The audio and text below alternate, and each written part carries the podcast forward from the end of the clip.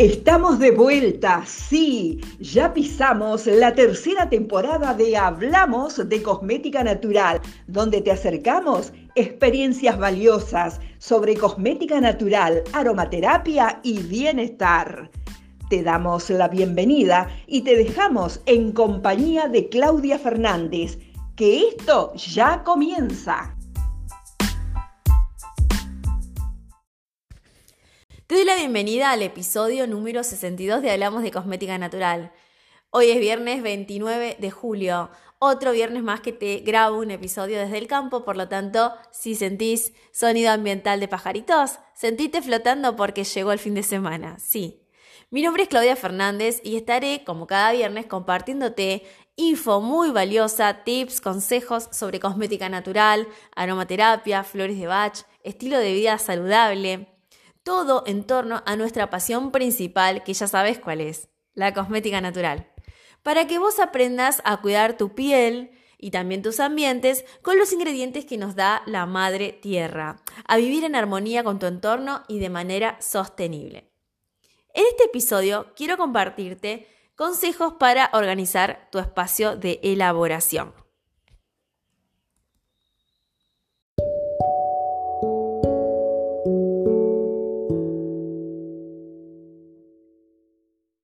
Muchas de ustedes me han contado que se les dificulta organizar su espacio de elaboración, ¿no? Y motivos, por supuesto que cada una tiene sus motivos. Puede que les cueste justamente el tema de ser organizadas, que no tienen realmente un espacio donde elaborar ahora mismo, o no tienen el presupuesto para montar un laboratorio o para contratar alguno, etcétera, etcétera. Considero que todos los que empezamos desde cero, y si no es el 100% seguro que el 99% que hace cosmética natural, la experiencia primera la tuvo en la cocina de su casa. Sucede que esto es funcional solo al principio y sobre todo cuando lo hacemos por interés propio, para mimarnos a nosotras mismas, a nuestra familia, tal vez, ¿no es cierto?, hacer un mimo a alguna amistad ultra cercana. Pero ¿qué sucede cuando ya empezamos a concebir la elaboración de cosmética natural con fines de emprendimiento. Ahí ya nos vemos ante un escenario diferente, ¿no? Porque en ese momento ya tenés que plantearte la organización de tu espacio de elaboración. Por eso te voy a dar unas pautas para tener en cuenta en consonancia con lo que se está pidiendo hoy por hoy en algunos municipios de Argentina y que también están muy emparejadas si vos podés acceder al sitio web de la autoridad sanitaria de tu país, los requisitos que ponen para instalar para instalar justamente un, establecimiento de elaboración de cosméticos están muy emparejadas. Pero ¿qué pasa con esto que yo te voy a contar? Eh, voy a tomar un ejemplo que es de público conocimiento, que es la ordenanza de San Martín de los Andes en Argentina. Esta ordenanza, como ya te he compartido en otros episodios, que se ha logrado gracias a la Asociación Cosmética Natural Argentina, AGNA, contempla el rubro cosmética natural en sí, que ya hemos hablado también en otros episodios, lo singular que es con respecto a la otra cosmética. Entonces, por eso te tomo este ejemplo, porque es más racional a lo que realmente sucede en un emprendimiento de baja escala, ¿bien? No vamos a hablar de las grandes eh, em, elaboraciones de más de mil cremas y eso que quizás no es lo que pasa cuando uno arranca. Por eso te tomo este ejemplo que ahora te voy a compartir, así que lápiz y papel para anotar estos requisitos.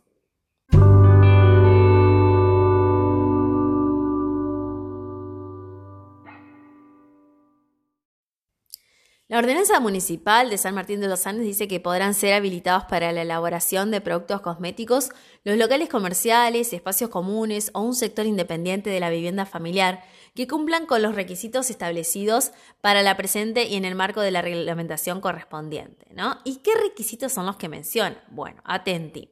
Los establecimientos habilitados para la elaboración de productos de cosmética natural deberán cumplir con los siguientes requisitos.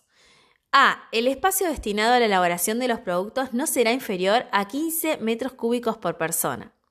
Durante las horas de trabajo, B. El aire podrá renovarse por lo menos tres veces por hora. C. En el caso de que existan sótanos, deberán tener suficiente aireación, iluminación y serán de fácil y seguro acceso. Sus paredes, piso y techo poseerán aislación hidráulica. B las superficies deben ser lisas y fácilmente lavables. Podrán utilizarse mesadas de acero inoxidable, mármol, granito o cualquier otro material previamente aprobado por la autoridad de aplicación. Las paredes deberán revestirse con azulejos cerámicos o utilizarse pintura epoxi u otras que sean lavables de colores claros o blancos. E. La iluminación se hará por luz solar siempre que sea posible y cuando se necesite emplear luz artificial. Esta deberá ser lo más semejante a la natural en caso de que se utilicen los tubos de iluminación. Los mismos deben ser antiestallido o con protección plástica obligatoria. F. Se deberá contar con un espacio diferenciado para lavado de elementos y utensilios. G. Deberán existir áreas separadas para la producción y envasado. Este requisito es obligatorio para las salas comunitarias, pero en establecimientos particulares se permitirá programar separación horaria de actividades. H. Deberán existir espacios diferenciados e identificados para almacenamiento de materias primas, almacenamiento de materiales de envase y empaque, almacenamiento de producto terminado en cuarentena y producto terminado aprobado, y un lugar para almacenar los productos no conformes, rechazados o devueltos. Y los productos elaborados, como las primeras materias y los envases, deberán tenerse en soportes o estantes adecuados y en caso de estivas, estas serán hechas sobre tarimas o encatrados convenientemente separados del piso a una altura no menor de 0,14 metros. J. Disponer de agua potable fría y caliente. Las piletas necesarias para el lavado de los recipientes, etc., estarán dotadas de desagües conectados a la red cloacal o pozos sumideros reglamentarios. Deben mantenerse en todo momento en buen estado de conservación, presentación y aseo. K. Todos los productos utilizados para el control de plagas u otras sustancias tóxicas deberán almacenarse en recintos separados, cerrados o cámaras y manejarse solamente por personal convenientemente capacitado con pleno conocimiento de peligros que implican. L. Las máquinas útiles y demás materiales existentes deberán conservarse en satisfactorias condiciones de higiene. M. Las instalaciones eléctricas deberán incluir llave térmica y disyuntor. N. Los sanitarios no deben tener contacto directo con el área de producción. O. En todos los casos, los establecimientos deberán contar con un acceso independiente desde el exterior. P. Deberán contar con matafuegos adecuado a las dimensiones del emprendimiento y a la naturaleza de las materias primas utilizadas y los productos elaborados según los estándares fijados en la Ley 19.587-72 de Seguridad e Higiene en el Trabajo o la norma que en su defecto la reemplace utensilios, recipientes, envases, envolturas, aparatos y accesorios. En los establecimientos destinados a la elaboración de productos cosméticos naturales, los utensilios, recipientes, envases, envolturas, aparatos y accesorios deberán cumplir con los siguientes requisitos. A. Deberán estar destinados exclusivamente a la elaboración del producto. B. Deberán encontrarse en todo momento en buenas condiciones de higiene y mantenimiento. C. Balanzas. Deberán calibrarse a criterio del responsable técnico.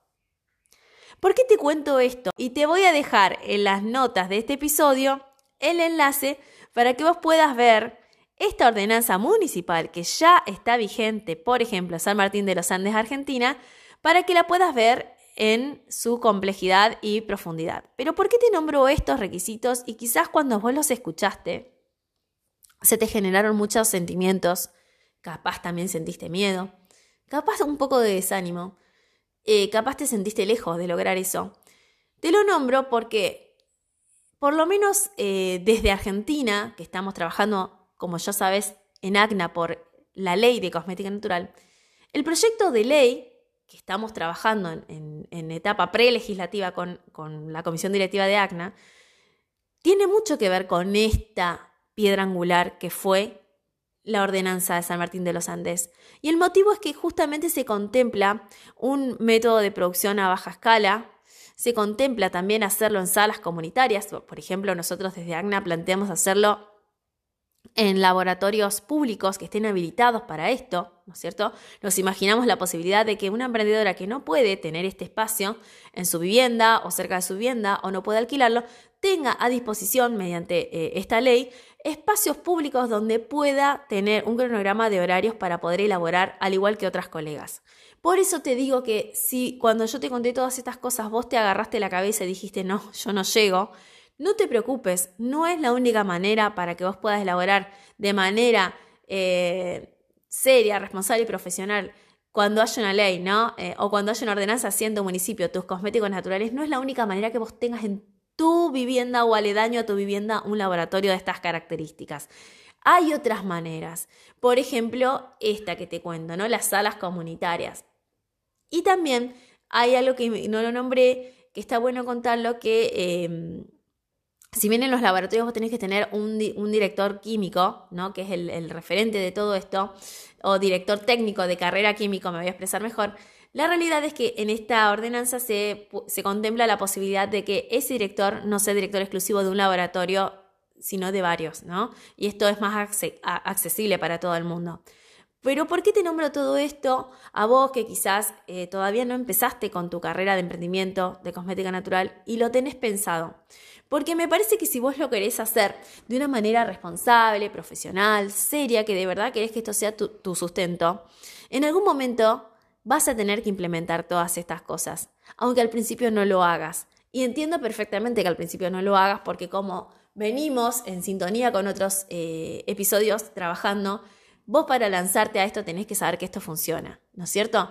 Pero ¿qué pasa si ya estás en la etapa de que sabes que funciona y querés ir al siguiente nivel? Me parece muy válido darte esto esta información para la organización de tu espacio de elaboración, para que sepas que existe, que está contemplada la producción a baja escala. Hoy por hoy, aunque todavía no esté la ley, ya se contempla en algunos municipios de Argentina y que puedas tener una idea de qué es lo que se necesita. Bien, quizás hoy por hoy ya tenés un taller en el cual estás elaborando y que tiene algunas de estas cosas que nombré, quizás algunas no las tiene, y vos podrías anotar cuáles son las que no tenés hoy por hoy y trabajar para tenerlas y para poder sumarte a a estos requerimientos. Otra opción sería, si no, unirte con otras emprendedoras y buscar justamente esto de los laboratorios eh, públicos que te mencionaba, que nosotros en AGNA estamos haciendo el listado para presentarlo justamente ante una contrapropuesta de proyecto de ley y que se tengan en cuenta. Te aviso que esto va, va a tener más, más, eh, más tratamiento, así que no te preocupes. Pero igual, otra opción sería hoy por hoy ver con algunas colegas de poder contratar un laboratorio juntas y poder eh, costear ese, ese, ese, dinero que te pide el laboratorio para producir, ¿no? Es todo cuestión de averiguar. Y yo te digo algo, si todas estas cosas te están resonando, acércate a la Asociación Cosmética Natural Argentina, donde lo trabajamos todos los días, donde asesoramos todo el tiempo a las emprendedoras y en donde te das cuenta que no estás sola. Y donde te das cuenta también que es necesario trabajar en esto, en este marco normativo. No tengas miedo, que no te asuste todo este contenido que te acabo de compartir.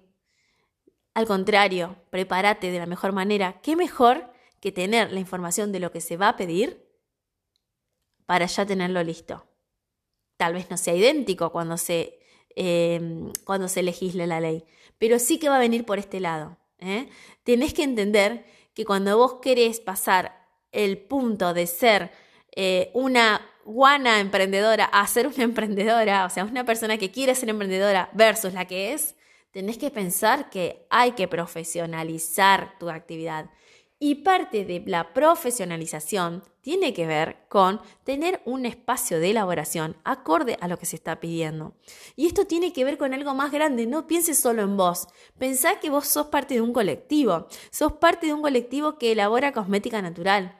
Y ese colectivo tiene que trabajar de esa manera, ¿no? Pensando que somos un todo y que si alguna de esas partes del todo no se toma en serio esta disciplina, está desprestigiando primero la disciplina y también al trabajo de sus compañeras, porque lamentablemente si hay personas que no se lo toman de esa manera, con esa seriedad, y sus productos no tienen esa ese compromiso y ese grado de profesionalismo que se requiere para terceros, como siempre le damos, esa responsabilidad, que salgan de un lugar, eh, que se hayan elaborado en un lugar donde hay condiciones de asepsia y todo lo que siempre mencionamos, está desprestigiando a la, a la, disciplina porque si una persona tiene un inconveniente con ese cosmético, va a pensar que todos los cosméticos naturales son así. Porque lamentablemente la gente, si por primera vez prueba un cosmético que no está hecho como, como tiene que hacerse y no sale bien la experiencia, no va a decir que la cosmética natural es buena, va a decir, ojo con la cosmética natural porque pasa tal, tal y tal.